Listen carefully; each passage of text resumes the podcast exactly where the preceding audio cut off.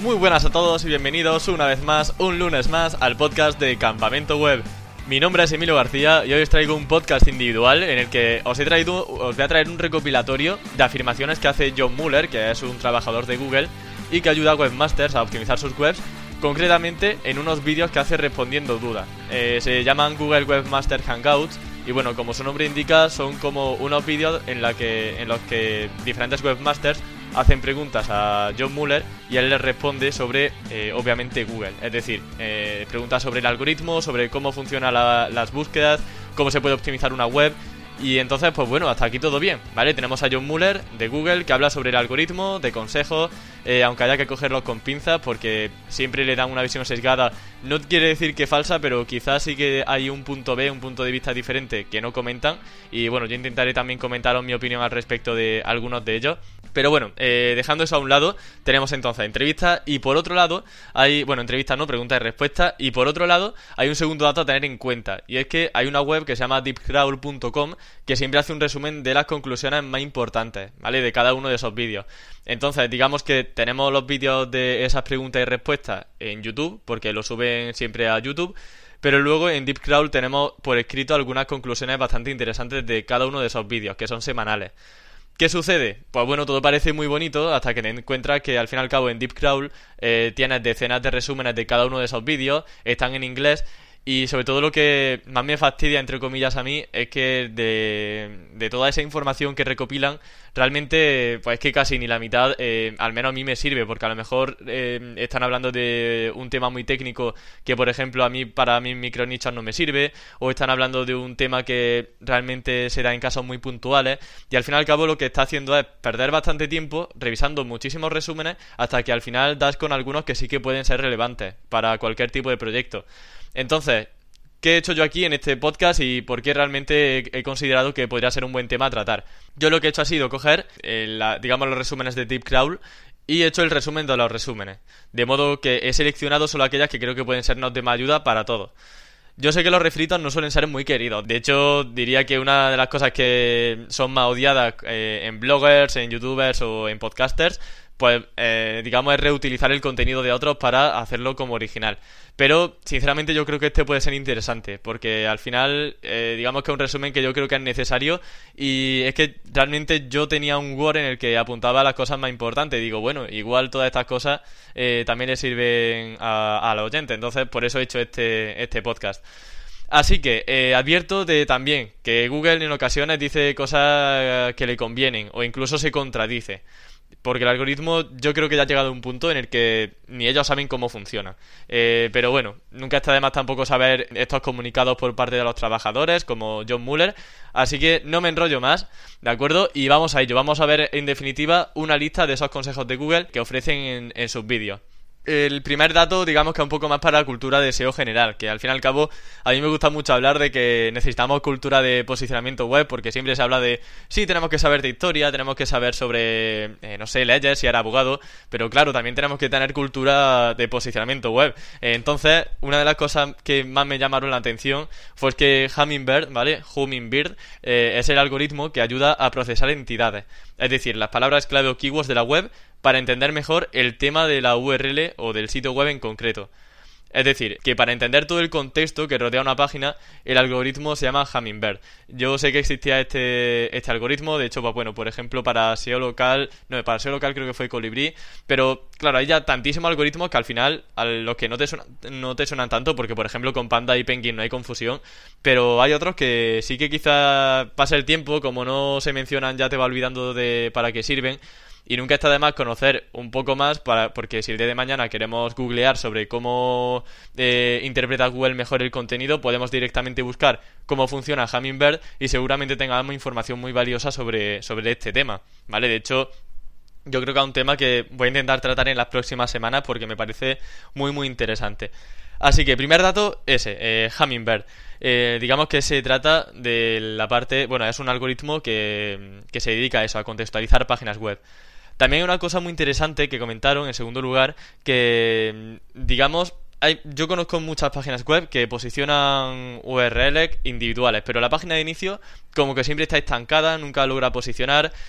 Y John Muller comentaba que principalmente este tipo de casos lo que tienen como problema es que tienen keyword stuffing, es decir, tienen URLs, tienen páginas de inicio muy, eh, con muchas keywords. Entonces, mi recomendación, si tenéis una página de inicio que no logra posicionar, mi recomendación es que intentéis evaluar el contenido desde un punto de vista de las keywords. Es decir, si yo estoy poniendo todo el rato la keyword principal una y otra vez, por ejemplo, pues alquilar casa en Barcelona y lo pongo en el título, en el cabezado, luego cuatro veces en el primer párrafo, cuatro veces en el segundo y diez veces en el tercero, pues ahí yo tengo ya un grave problema. Y a veces el keyword stuffing puede llegar a ser casi, eh, digamos, como que, que no te das cuenta de que lo tenía hasta que te fijas y dices, ostras, que es que estoy repitiendo aquí la keyword una y otra vez. Entonces hay que intentar variar, hacer que la web tenga la mayor semántica posible. Y a mí siempre me dicen, bueno, no siempre, no, obviamente no es la única pregunta que hacen, pero eh, sí que hay muchos lectores que me escriben y me dicen, eh, Emilio, ¿debería poner más veces la keyword? ¿Debería reducir el porcentaje de palabras clave? Y yo siempre digo lo mismo, y es que como depende del sector, hasta que no hagas la prueba en tu página, mm, no lo vas a saber. Entonces, si alguno tiene dudas, si alguno ve que su página de inicio no posiciona y tiene una pequeña duda de si puede ser por una sobreoptimización de keywords, yo de verdad le invito a que hoy mismo elimine alguna de esas keywords y pruebe a, ver si así tiene un efecto positivo en Google.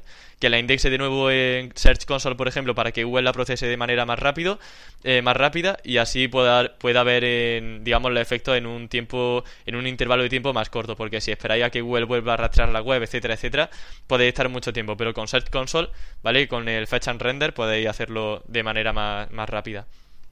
Bien, así que eso me pareció muy curioso porque de verdad, hay muchísimos casos así. Yo tengo páginas web también que tienen homes que son como, vamos, como si no existiesen de cara al posicionamiento. Y realmente, pues al fin y al cabo, muchas veces incluso la página con más autoridad.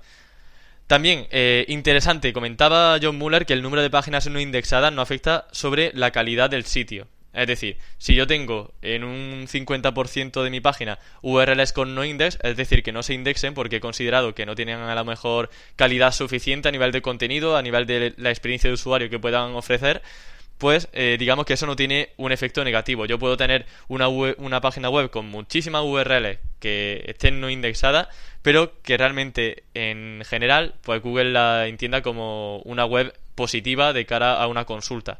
Así que no os preocupéis si tenéis muchas páginas no indexadas por cualquier razón, siempre y cuando pues lo necesites, es decir, si estás desindexando una página que pueda abarcar perfectamente una keyword importante, ahí tenemos un problema, pero es un problema, es otro problema, es que no está entendiendo que en esa estructura esa URL sí que te puede aportar tráfico, ¿vale? Pero si por alguna razón necesitáis muchas URLs en no index, que sepáis que no hay ningún problema. Bien, hasta aquí todo correcto.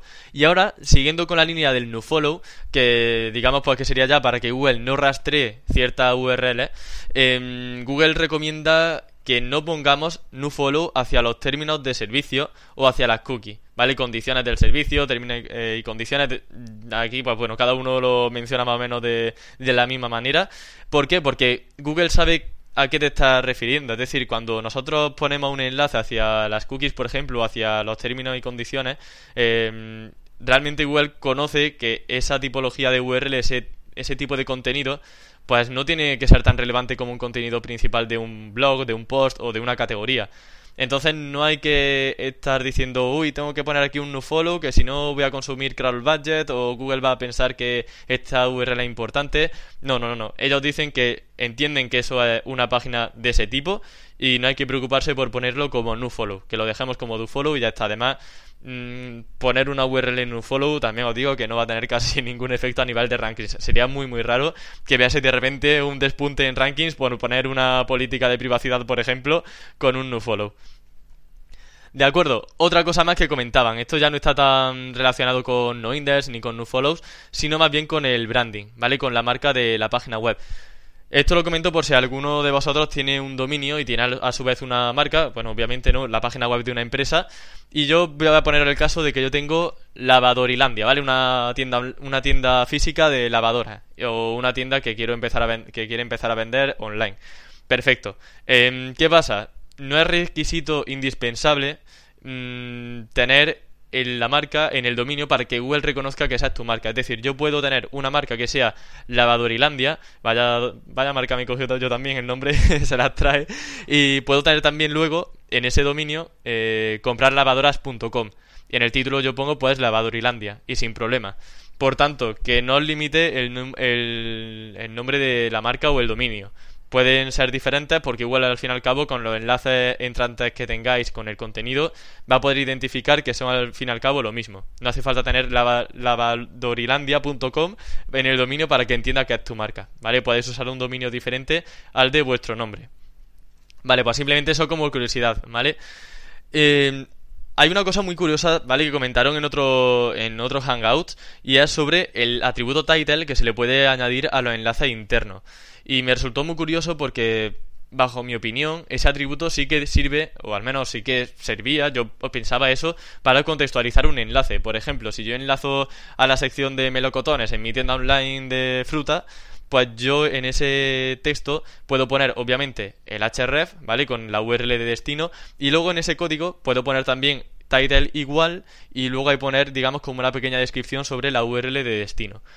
Yo eso lo he hecho muchas veces, de hecho, para evitar penalizaciones, ¿no? Canibalizaciones, para que Google entienda mucho mejor cada URL. Pero dice John Muller que ignora ese atributo. De modo que el atributo title, teóricamente, no sirve de nada. Yo, claro, os lo comento porque a mí me ha resultado muy curioso. Eh, yo, la verdad, que os seguiría recomendando que lo usase, a pesar de lo que dice Google. Muchas veces Google dice cosas que luego no es que no sean verdad, pero quizá hay una segunda visión, como os comentaba al principio del podcast. Por tanto, yo lo he usado para canibalizaciones, sí que es cierto que he hecho más cosas aparte de, de poner simplemente un title diferente, pero mm, en cualquier caso yo os recomiendo que al fin y al cabo esto es algo muy sencillo, poner un pequeño codiguillo en cada, en cada URL y bueno, pues nunca está de más eh, tenerlo ahí puesto, ¿vale? Eh, de acuerdo, pues más cosillas. El comentaban también sobre el tema de la autoridad. Em, por ejemplo, yo tengo un dominio, vamos a poner el caso de que soy el mundo, ¿vale? El mundo.es, soy el periódico, y hago noticias nuevas, pues obviamente cada día, ¿vale? Al fin y al cabo soy un periódico. ¿Qué sucede? Pues que Google, como es lógico, utiliza lo que ya conoce sobre esa página para rankear mejor o peor las URLs nuevas que se generen sobre ese dominio. Digamos que aquí lo que sucede es que Google no está eh, confirmando que existe la autoridad de dominio, ¿vale? Porque al fin y al cabo, si nosotros tenemos una marca, tenemos un dominio que tiene mucha autoridad, pues obviamente eso va a repercutir que en nuestro artículo, en un futuro, si hacemos un artículo nuevo, aunque ese artículo en concreto no tenga enlaces, sí que pueda posicionar mejor. Entonces, es algo bastante lógico que yo creo que todos entendíamos, pero también quería remarcarlo porque siempre está bien confirmar aquellas ideas que teníamos, porque a veces nos podemos llevar sorpresa, pero eh, además también he leído eh, varios artículos en los que comentaban que el dominio, la autoridad de dominio no, no existía cosa que no, entiendo muy bien porque realmente, mm, es decir, la marca existe, aunque no sea por PageRank, ya simplemente por notoriedad es algo positivo de cara al SEO, ¿vale? En la globalidad de, esa marca a nivel de branding.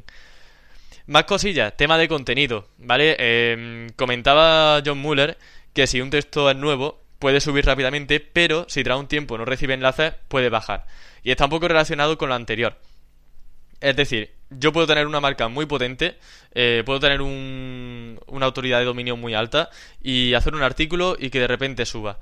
Genial, pero ¿qué pasa? Puede que la autoridad de, ese dominio no sea suficiente a la larga para seguir posicionando y entonces necesite enlace interno o enlaces externos hacia esa URL en concreto que quiero posicionar.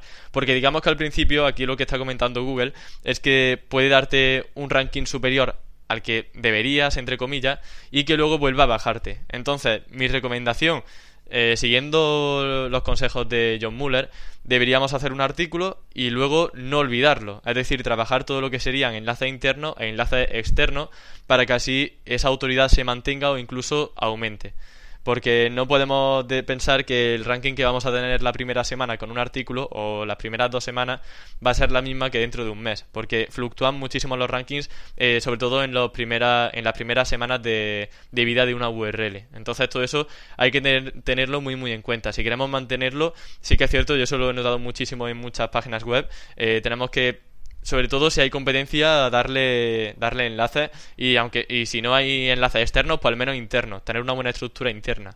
De acuerdo, pues otra cosa por aquí comentada.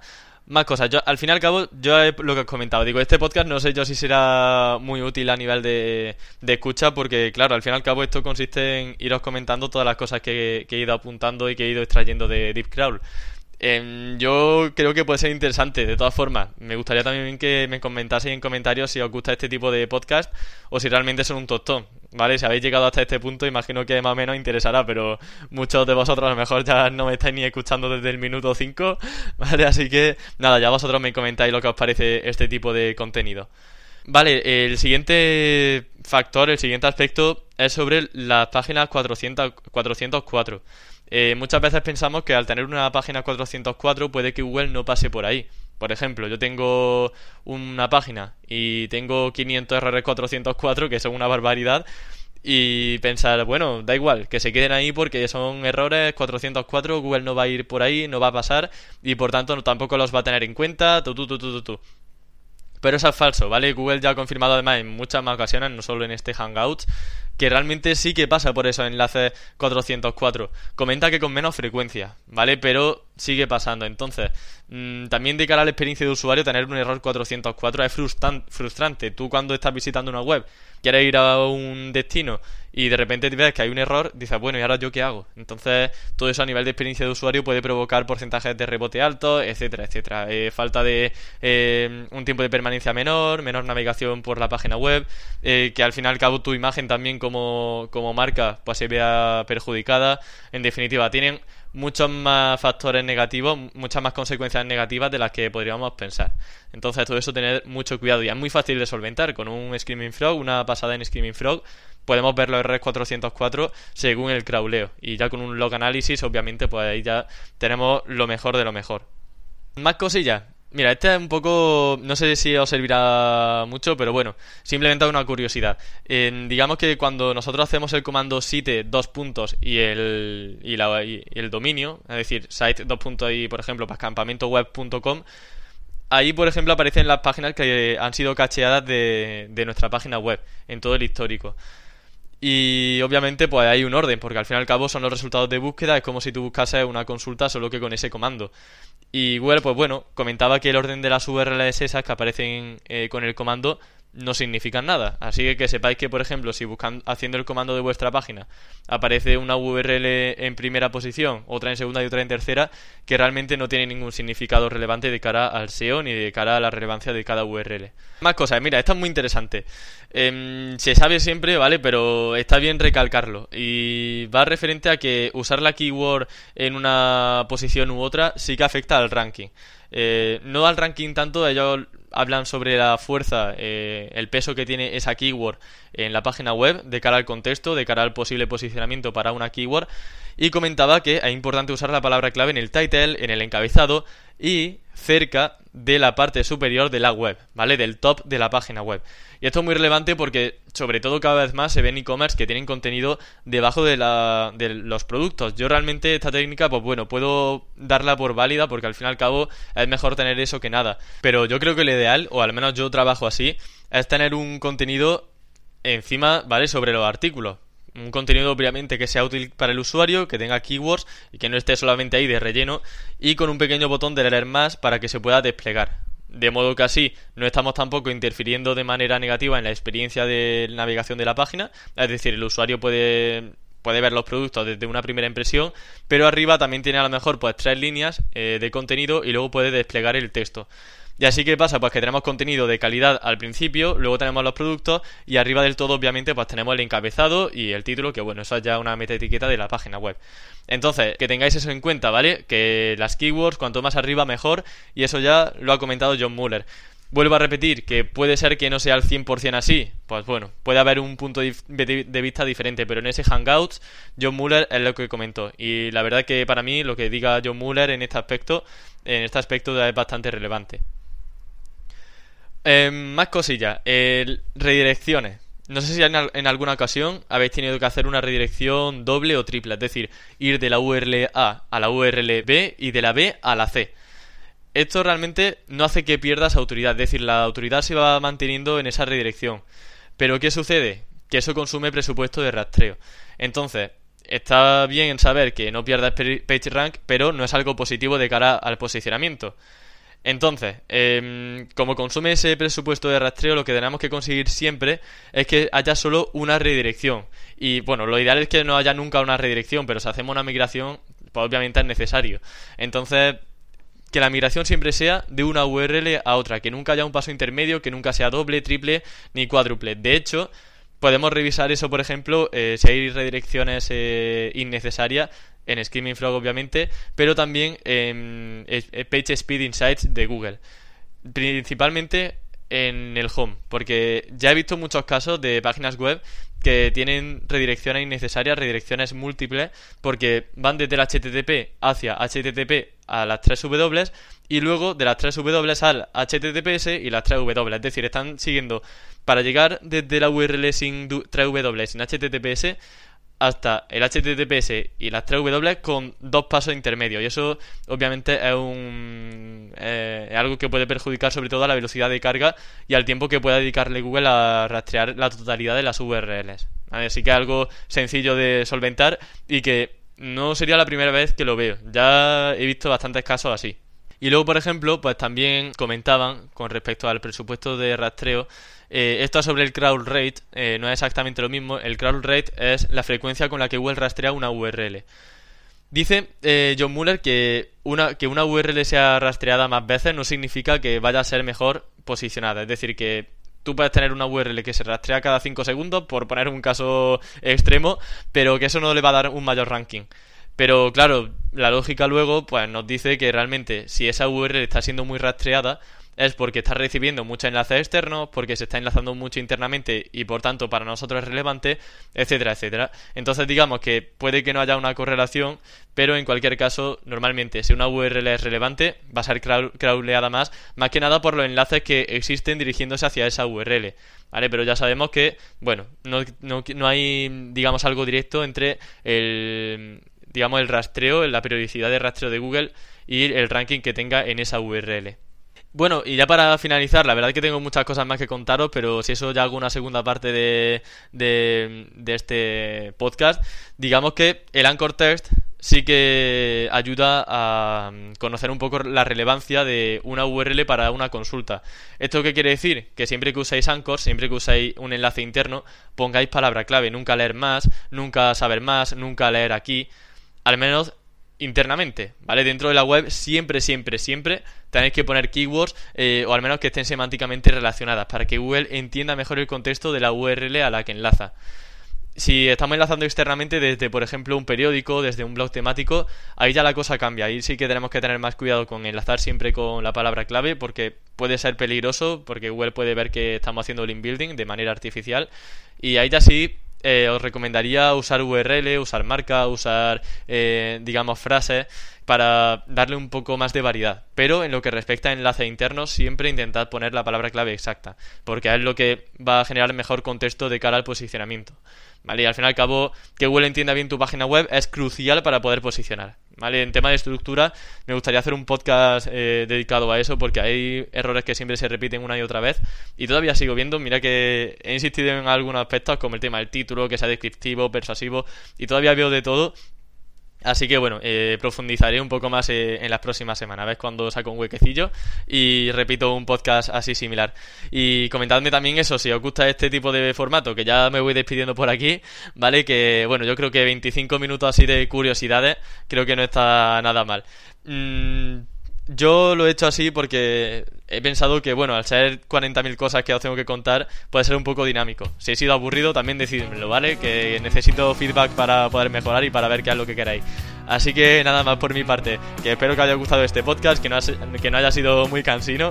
Así que nada más, que lo dicho, que muchísimas gracias por estar ahí, por aguantarme durante estos 25 minutos y que nos escuchamos la semana que viene con muchas ganas de aprender y muchas cosas que contar. Hasta la próxima.